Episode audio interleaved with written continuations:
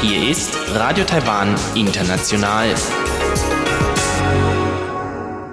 Ein herzliches Willkommen zum halbstündigen deutschsprachigen Programm von Radio Taiwan International an diesem Donnerstag, den 5. März. Am Mikrofon begrüßt Sie Karina Rother und Folgendes haben wir heute für Sie im Programm. Zuerst die Tagesnachrichten. Danach geht's weiter mit Aktuelles aus der Wirtschaft und da stellt Frank Pewitz heute die Perspektive von Siemens Taiwan auf das Wirtschaftsjahr 2020 vor. Darauf folgt rund um die Insel mit Elon Huang heute im Gespräch mit Frau Tang Wei, die sich seit vielen Jahren darum bemüht, taiwanische Literatur in Deutschland bekannt zu machen. Nun zuerst die Tagesnachrichten.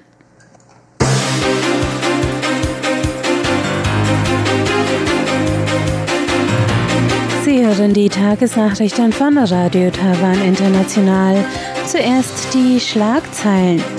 Präsidentin empfängt AIT-Vorsitzenden, dankt USA für Taipei Act. Britische Abgeordnete appellieren für Teilhabe Taiwans an WHO und Außenministerium stellt Maßnahmen gegen Arbeitslosigkeit in Epidemiezeit vor. Die Meldungen im Einzelnen. Präsidentin Tsai Ing-wen hat heute Vormittag den Vorsitzenden des amerikanischen Instituts in Taipei, AIT, James Moriarty, empfangen.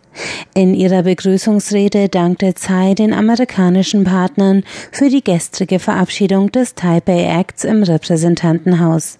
Das amerikanische Gesetz soll mit wirtschaftlichen und diplomatischen Maßnahmen verhindern, dass Taiwan weitere diplomatische Verbündete verliert. Im nächsten Schritt muss es vom Senat beschlossen werden. Die Präsidentin sprach sich außerdem erneut für ein bilaterales Handelsabkommen mit den USA aus. Die jährlichen Handelsgespräche zwischen beiden Ländern stagnieren seit 2017. Moriarty, der zum achten Mal Taiwan besuchte, gratulierte der Präsidentin zu ihrer Wiederwahl.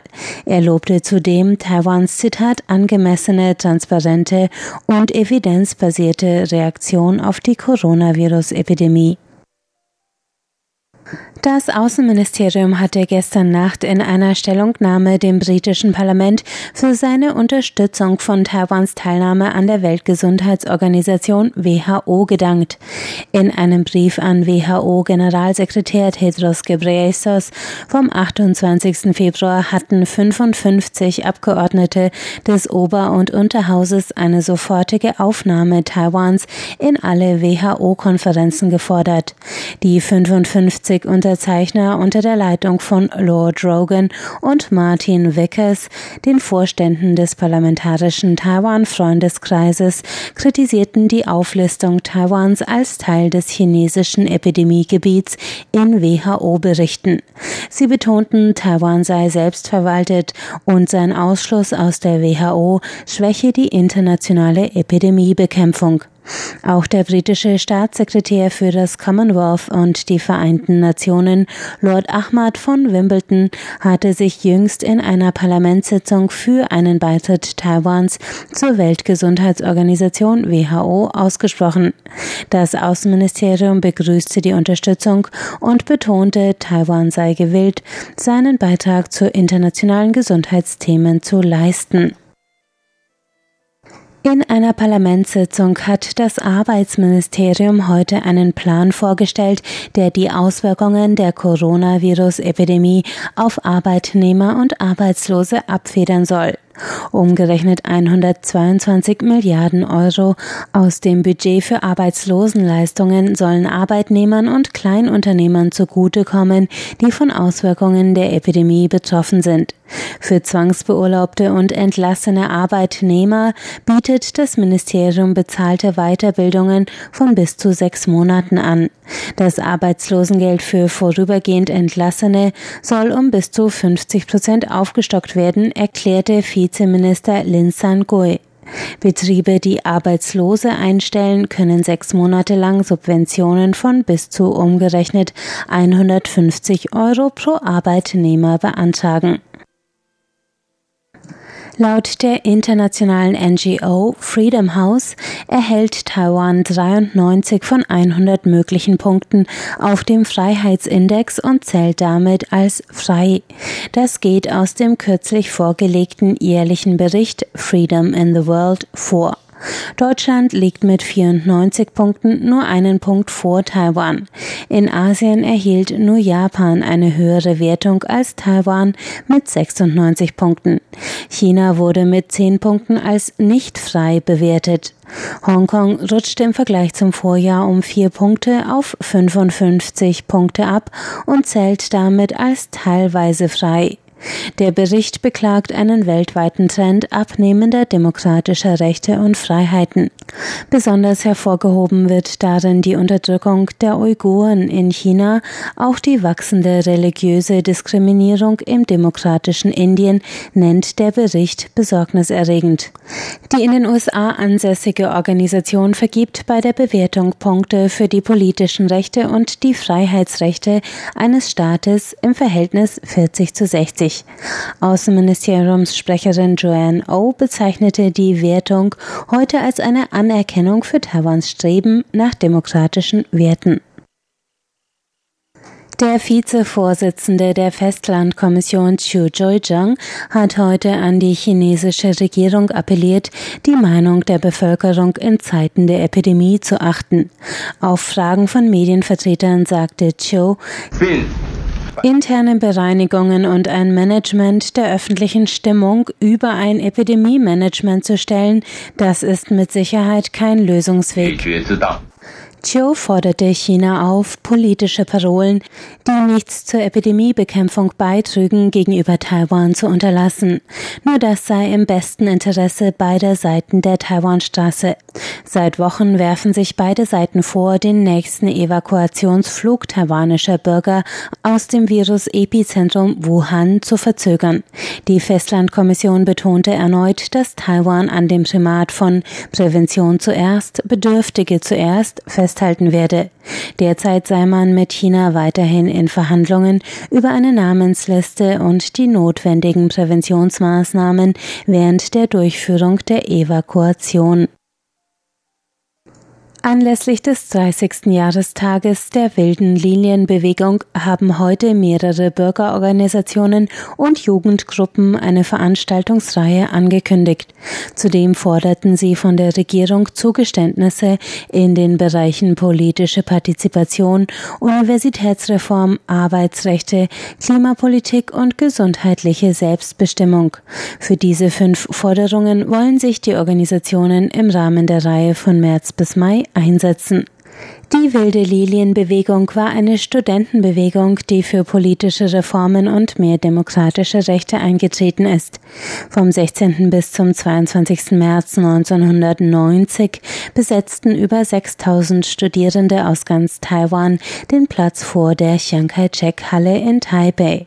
Wu Yirao von der Taiwan Youth Association for Democracy sagte, bei der letzten Wahl wurden auch viele Teilnehmer der wilden Lilienbewegung zu Abgeordneten gewählt und sind in Machtpositionen gekommen. Deswegen stellen die Studenten von heute 30 Jahre später an die Studenten von damals diese fünf Forderungen. Kommen wir zur Börse. Der TAIEX hat heute mit 122 Punkten oder 1,08 Prozent im Plus geschlossen. Der Abschlusskurs stand damit bei 11.514 Punkten. Das Handelsvolumen betrug 143,87 Milliarden Taiwan-Dollar oder 4,8 Milliarden US-Dollar. Es folgt das Wetter.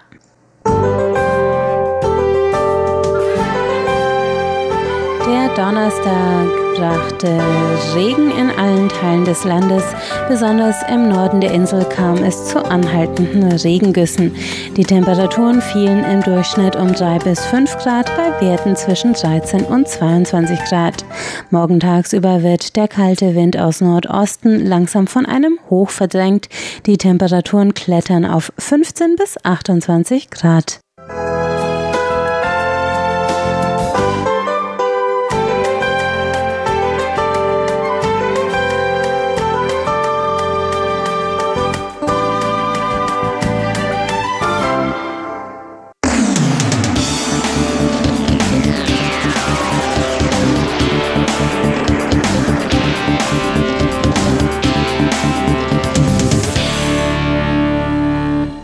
Herzlich willkommen bei Aktuellem aus der Wirtschaft. Am Mikrofon begrüßt Sie Frank Piewitz.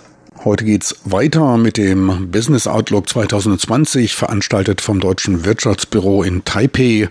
Bei dem Treffen zum Jahresanfang versammeln sich Vertreter deutscher Institutionen und auch Vertreter aus der Wirtschaft, um einen Ausblick auf das kommende Jahr zu geben. Auf Unternehmerseite war unter anderem Erdal Elver, Präsident von Siemens Taiwan, vertreten. Er gab einen allgemeinen Überblick über das Wirtschaftsumfeld aus der Sicht von Siemens und auf einige Hauptbereiche von Taiwans Wirtschaft ein. Das allgemeine Umfeld wurde natürlich auch vom Handelsstreit zwischen den USA und dem Reich der Mitte geprägt. Dazu Erdal Elver. Also uh, Darauf muss man natürlich eingehen. Ja, die Phase 1 ist halbwegs zum Abschluss gekommen, doch gehen wir davon aus, dass das Thema US-China-Handelskrieg auf die eine oder andere Art wieder zurückkehren wird. Insbesondere dann, wenn es dann wirklich in tiefschürfendere Verhandlungen geht, dann könnten einige Anliegen, wie es auch in der Phase 1 der Fall war, Auswirkungen auf die allgemeine Wirtschaft haben. Wir gehen daher davon aus, dass die Unsicherheit in der globalen Wirtschaft auch im Jahr Jahr 2020 weiter vorhanden sein wird. Ein weiterer Aspekt sind Naturkatastrophen, Ausbrüche von Viren und Krankheiten. Diese schaffen zusätzlichen Druck auf das ökonomische Umfeld. Weiter stehen wir verstärkt vor den Herausforderungen, die in der Klimawandel bringt. Und wie schon angesprochen, der Virenausbruch. In etlichen Berichten werden Vergleiche zum SARS-Ausbruch 2003 gezogen, der einen bestimmten Effekt auf die Weltwirtschaft hatte. Falls ich da richtig liege, waren es 0,1 Prozent der globalen Wirtschaftsleistungen. Doch zu jener Zeit war Chinas Anteil an der Weltwirtschaft noch nicht so groß, wie es heute der Fall ist. Der Einfluss dieser Krise wird daher mit aller Wahrscheinlichkeit zu stärkeren Verlusten als im Jahr 2004 führen. Wir stellen uns daher selbst auf ein ziemlich anstrengendes erstes Quartal ein. Doch wenn die Dinge nicht unter Kontrolle gebracht werden können, könnte in den kommenden Quartalen noch einiges auf uns zukommen. Allgemein zusammengefasst, wir spüren etliche Herausforderungen. Es gibt Weiterspannungen, sagen wir, zwischen zwei Regionen. Doch für Taiwans Wirtschaft gehen wir davon aus, dass sie in 2020 weiter wachsen wird. Doch wie steht es aus der Sicht von Erdal Elva um wichtige Wirtschaftssektoren Taiwans? Investment in semiconductor industry will continue, der Halbleitersektor wird sich weiter stark entwickeln. Dort wird neue Technologie zum Einsatz kommen, wie auch der Einsatz der fünften Generation der Mobilkommunikation 5G, was diese Industrie weiter auf einem Wachstumspfad halten wird. Des Weiteren gibt es eine Menge an Aktivitäten durch die nach Taiwan zurückkehrenden Unternehmen. Hinzu kommen noch weitere Chancen in den Bereichen IoT, künstliche Intelligenz, die zusammen mit 5G neue Geschäftsmöglichkeiten schaffen werden und damit Taiwans Wirtschaft am Wachstum Wachsen hält und auch das Exportgeschäft belebt. Letztlich gibt es noch Infrastrukturinvestitionen in verschiedenen Bereichen, bei der Energie, in den Städten, beim Transport, welche weiter zu einem positiven Geschäftsumfeld beitragen werden. Dies sind also die Bereiche, von denen wir glauben, dass sie Taiwans Wirtschaft 2020 weiter am Wachsen halten, wobei wir natürlich ein stabiles politisches Umfeld benötigen, was jetzt nach den Wahlen gegeben ist. Vor einem halben Jahr machte man sich noch Gedanken, wie sich ein bestimmter Wahlausgang auswirken könnte. Bei Regierungswechseln kann es schon dazu kommen, dass bestimmte Anliegen dann langsamer verfolgt werden. Dies ist jetzt glücklicherweise nicht der Fall. Diese Unsicherheiten sind verschwunden. Alles wird weitergehen. Wir glauben auch daran, dass es sogar zu einer Beschleunigung der Prozesse kommen kann. Insbesondere in den Bereichen 5 plus 2, also bei den innovativen Investitionsplänen in verschiedenen Bereichen wie dem Energiesektor, der Produktion, wie der intelligenten Produktion, bei der städtischen Infrastruktur. Auch dies ist ein Bereich, der weiter wachsen wird. Ferner wird mit DigiPlus, einem Entwicklungsprogramm zur Digitalisierung des Landes und dem innovativen Wirtschaftsentwicklungsprogramm, die Basis für all die im 5 plus 2 Programm enthaltenen Inhalte geschaffen. Und last not least noch das zukunftsorientierte Infrastrukturentwicklungsprogramm, welches sich auf acht Bereiche fokussiert. Wir freuen uns darüber, dass diese Dinge weiterentwickelt werden. Wir sehen, dass ein ein stabiles politisches Umfeld sehr wichtig bei der Geschäftsausübung hier vor Ort ist. Anschließend ging er auf Chancen, Möglichkeiten und Hintergründen zu verschiedenen Sektoren ein, wobei der Maschinenbau weiter vor Schwierigkeiten steht. Für den Halbleiter- und Elektronikbereich da sah er deutlich günstigere Zeiten. Let's start with the first one. Uh, Beginnen wir mit dem Produktionsbereich, einem Bereich, der im letzten Jahr unter den Einfluss des US-China-Handelskrieges kam. Insbesondere der Maschinenbau war davon betroffen und verzeichnete ein zweistelliges negatives Wachstum. Der Sektor steht weiter vor diesen großen, durch das allgemeine Umfeld hervorgerufenen Herausforderungen. Chancen bieten sich durch Investitionen in den Elektronik- und Halbleiterbereich, die zur Entwicklung der eben erwähnten künstlichen Intelligenz, dem IoT notwendig sind. Für die zweite Jahreshälfte rechnen wir in diesem Bereich dann mit einer Erholung, wobei wir natürlich hoffen, dass dieses Coronavirus nicht noch mehr Kämpfe und Stress verursacht. Als wichtig wurde von ihm die Unterstützung der Regierung zur Entwicklung intelligenter Produktion, Industrie 4.0 bezeichnet. Ferner gibt es dort Projekte der Zusammenarbeit internationaler Systembetreiber mit den lokalen Klein- und Mittelbetrieben. Dies sei wichtig bei der anhaltenden Verschiebung hin zur Digitalisierung der Wirtschaft. Investitionsmöglichkeiten werden bei dem zunehmenden Einzug der Digitalisierung im Produktionsbereich gesehen. Danach ging der Siemens-Taiwan-Präsident auf den Energiebereich, dem Kraftwerksbereich ein. In der boomenden Offshore-Windenergiebranche ist Siemens indirekt über den Turbinenlieferanten Siemens Gamesa Gamesa involviert.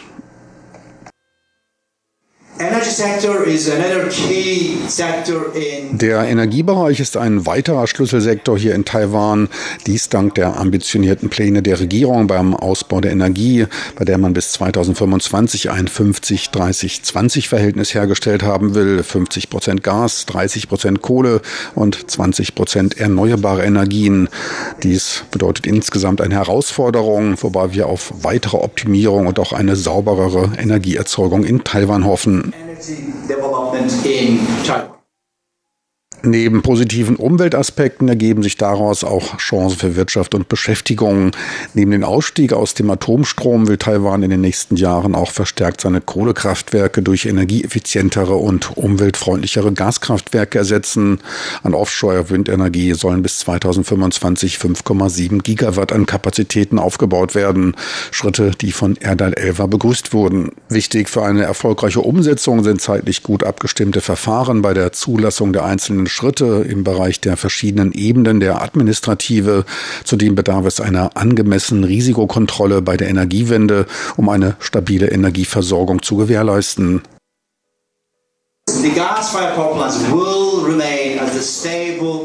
Die Gaskraftwerke dienen dabei als eine stabile Quelle bei der Grundlastversorgung und sind auch eine verlässliche Absicherung für die erneuerbaren Energien. Erneuerbare Energien sind gut, wir brauchen sie, doch in den nächsten Jahrzehnten werden auch weiter Gaskraftwerke gebraucht werden. Taiwan ist dabei der weltgrößte Markt für Gasturbinen. Dabei stehen in der nächsten Dekade hier vor Ort eine Reihe von Projekten an. Die ersten anstehenden Großprojekte in Taichung und Xinda in Kaohsiung weisen eine Kapazität von 5 bis 6,5 Gigawatt auf. Nur zur Verdeutlichung, die bis 2025 aufzubauende Offshore-Windenergie beträgt 5,7 Gigawatt.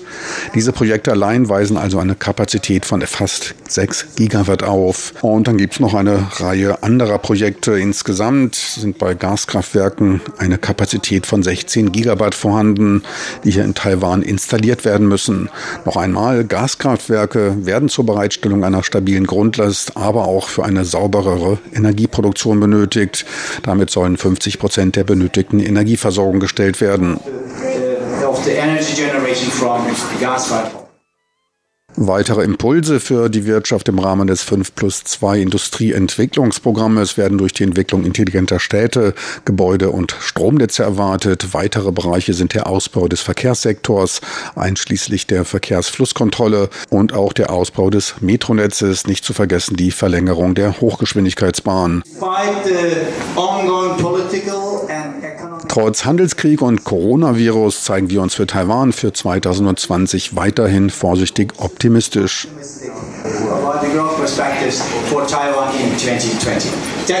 So viel für heute aus Aktuellem aus der Wirtschaft. Besten Dank fürs Interesse. Tschüss und auf Wiedersehen. Bis zur nächsten Woche. Am Mikrofon verabschiedet sich von Ihnen Frank Piewitz.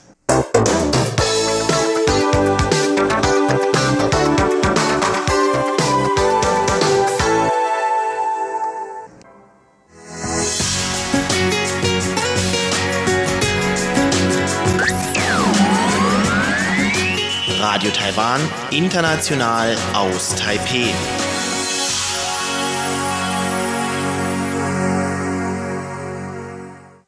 In Rund um die Insel führt Elon Huang heute ein Gespräch mit Frau Wei Tang über ein Buch, in dem es um eine Legende des taiwanischen Ureinwohnervolks Bangza geht, und zwar über die Entstehung des Nestfahns. Dieses Interview wurde aufgezeichnet, bevor die Leipziger Buchmesse die diesjährige Messe aufgrund des Ausbruchs des neuartigen Coronavirus abgesagt hat. Sie machen sehr viel, um taiwanische Literatur in Deutschland bekannt zu machen. Das ist meine Aufgabe und auch gleichzeitig auch meine Leidenschaft, die taiwanische Literatur oder Kultur und Autoren in Deutschland vorzustellen. Und gleichzeitig mache ich auch gerne, dass ich die deutsche Kultur und Geschichten sowie Autoren nach Taiwan zu bringen. Und jetzt werden Sie wieder zur Leipziger Buchmesse reisen. Sie waren dort schon früher, um taiwanische Literatur bekannter zu machen.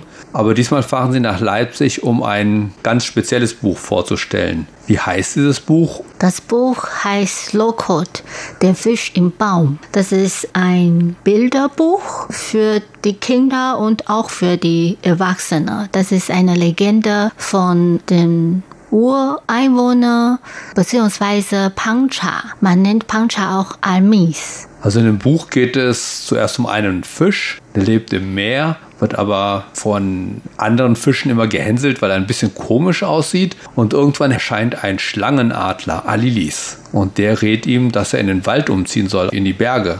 Und nach einigen Hin- und Herüberlegen entschließt sich dann eben Lokot, so heißt unser kleiner Held, unser kleiner Fisch, eben tatsächlich in die Berge zu ziehen. Und nach langem Suchen findet er dort auch einen Baum, auf dem er leben kann. Und entwickelt sich dann zu einer Pflanze, zu einem Nestfahren. Nestfahren vielleicht auch deshalb, weil er seinem Freund Alidis, dem Schlangenadler, hilft, dessen Eier aufzunehmen als Nest sozusagen. Ich glaube, das ist ungefähr so die Geschichte. Wer hat dieses Buch verfasst oder die Geschichte verfasst und wer hat es herausgegeben?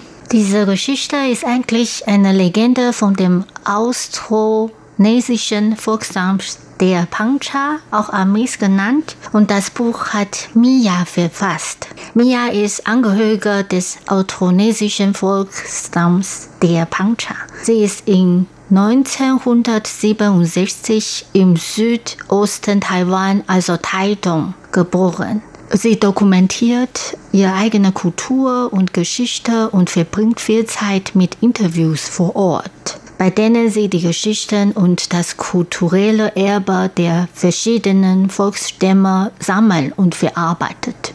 Der Herausgeber ist Taiwan Forestry Bureau. Also so ungefähr wie das taiwanische Forstamt, glaube ich, kann man sagen. Richtig. Und jetzt fahren Sie ja damit nach Leipzig, um dieses Buch bekannt zu machen. Warum möchte das taiwanische Forstamt dieses Buch so fördern? Taiwan hat in etwa dieselbe Fläche wie die Niederlande und ist nicht nur reich an natürlichen Ressourcen, sondern auch ein kulturell sehr vielseitiges Land. Es ist Schnittpunkt des chinesischen und des austronesischen Kulturkreises. Mit 16 unterschiedlichen Ureinwohnervölkern stellt es das nördlichste der austronesischen Verbreitungsgebiete dar inklusive einer sehr vielfältigen Waldkultur. In der Vergangenheit war die Beziehung des taiwanischen Forstamts zu den Ureinwohnervölkern aufgrund der Verstaatlichungs- und Erschließungspolitik lange sehr angespannt. Doch seit 1990 die Abholzung der natürlichen Wälder verboten wurde, bemüht es sich um bessere Beziehungen und setzt dabei auf eine Politik, die den Ureinwohner ein Nutzungsrecht an den natürlichen Ressourcen zuspricht und respektiert. Seither gab es viele Kontakte und mit der Zeit ist es gelungen, eine Vertrauensbasis aufzubauen. Das Forstamt schätzt das Wissen der Ureinwohner über die Bergwerte sehr, denn es beruht auf ihrer Lebenserfahrung in dieser natürlichen Umgebung. Es ist sein Bestreben, die Waldkultur Taiwans mit der Welt zu teilen, auf das den Menschen unabhängig von Herkunft und Nationalität das Geschenk dieses Naturwissens zuteil werden möge. Lokot und sein Weg aus dem Meer in den Wald bringen uns die einzigartige Sichtweise und Fantasie des Volkes der Pancha näher, deren Lebenswelt schon immer von Gebirge und Ozean eingefasst war. Also wir, wir laden sie ein. Also natürlich mit äh, unser Forstamt, mit C-Design und mit Mia, der Autorin. Wir laden Sie gerne ein, gemeinsam mit uns die unermessliche Fülle des Lebens und der Sagenwelt unserer Insel zu erkunden. Sie haben gerade noch die Firma erwähnt, glaube ich, die das Buch illustriert hat. Ja. Das ist Seed Design. Ja. Und Sie bringen die Autorin Mia die Firma Seed Design und Vertreter des Forstamtes dann nächste Woche nach Leipzig. Ja. Was haben Sie sich denn für Leipzig ausgedacht, um die Besucher auf dieses Buch ein wenig aufmerksam zu machen? Also dieses Jahr machen wir ganz anders. Unser Stand landet im Halle 3 im Bereich Buchkunst und Grafik. Wir machen einen Naturillustrationsstand. Und natürlich stellen wir das Buch Low Code auf dem Stand vor und wir werden auch andere Publikationen von Forstamt mitbringen und dem Publikum zeigen. Und daneben sind auch Bücher von C-Design über Essen und Trinken und Natur. Also C-Design hat viele Produkte oder Bücher, Kalender und so weiter, die was mit Taiwans Natur zu tun haben. Ja, Sie haben für das taiwanische Forstamt äh, Kalenderdesign gemacht mit ihren Illustrationen. Mm, okay. Und die sind sehr gut angekommen. Okay. Ja, und diese Art, die Natur zu also mit Illustration zu romantisieren, ist irgendwie gelungen. Und da erweckt man mehr Aufmerksamkeit von Leuten auf die Natur und wieder auf den Wald und sogar auf den Naturschutz. Letzte Frage noch, sind noch mehr von dieser Art Bücher in Planung? Der Leiter hat in einem Text geschrieben, sie würden sehr gerne mehr Bücher von indigenen Autoren fördern. Aber ob sie Kinderbücher sind, also mit Illustration, wissen ja. wir nicht. Sie haben jetzt ein bisschen erzählt, also Sie sind in Halle 3 zu finden. Mhm. Und was machen Sie so alles? Wir haben vier unterschiedliche Veranstaltungen geplant. Wir haben einen Empfang und da kann man sagen, man kann Inselschätze aus Taiwan erfahren. Mhm. Das heißt, da kriegt man Tee, Verkostung und Fangprobe. Ah, Fahnenproben. Fahn, ah, Fahnenproben. Fahnenprobe. Okay. Und das ist auf unserem Stand und alle sind herzlich eingeladen. Und die zweite Veranstaltung ist ein Gespräch. Frau Koping Kant von Seed Design wird mit Fabian Saul, Chefredakteur von Flaneur Magazin, über Design mit Dringlichkeit, wie man in Taiwan über Umweltschutz ins Gespräch kommt, sprechen. Und diese Veranstaltung ist am Samstag, 14. März um 13 Uhr in Halle 4 Forum International. Und dann haben wir auch eine Lesung über dieses Buch. Und da wird die Autorin Mia das Publikum begrüßen und ein bisschen lesen. Und ein junger Mann, auch von dem Team Seed Design, Chen Nuo, wird auch mitlesen. Und eine deutsche Schauspielerin wird für die deutsche Leser den Text auf Deutsch lesen. Und am Ende gibt es Live-Illustration. Elon Huang sprach mit Frau Wei Tang über ein Buch einer Legende des taiwanischen Ureinwohnervolkes Bangza über die Entstehung des Nestfahrens. Eigentlich war geplant, dieses Buch auf der Leipziger Buchmesse in diesem Jahr vorzustellen. Die diesjährige Leipziger Buchmesse wurde jedoch wegen des neuartigen Coronavirus abgesagt. Das Interview wurde vor der Absage aufgezeichnet. Und damit sind wir am Ende des heutigen Deutsch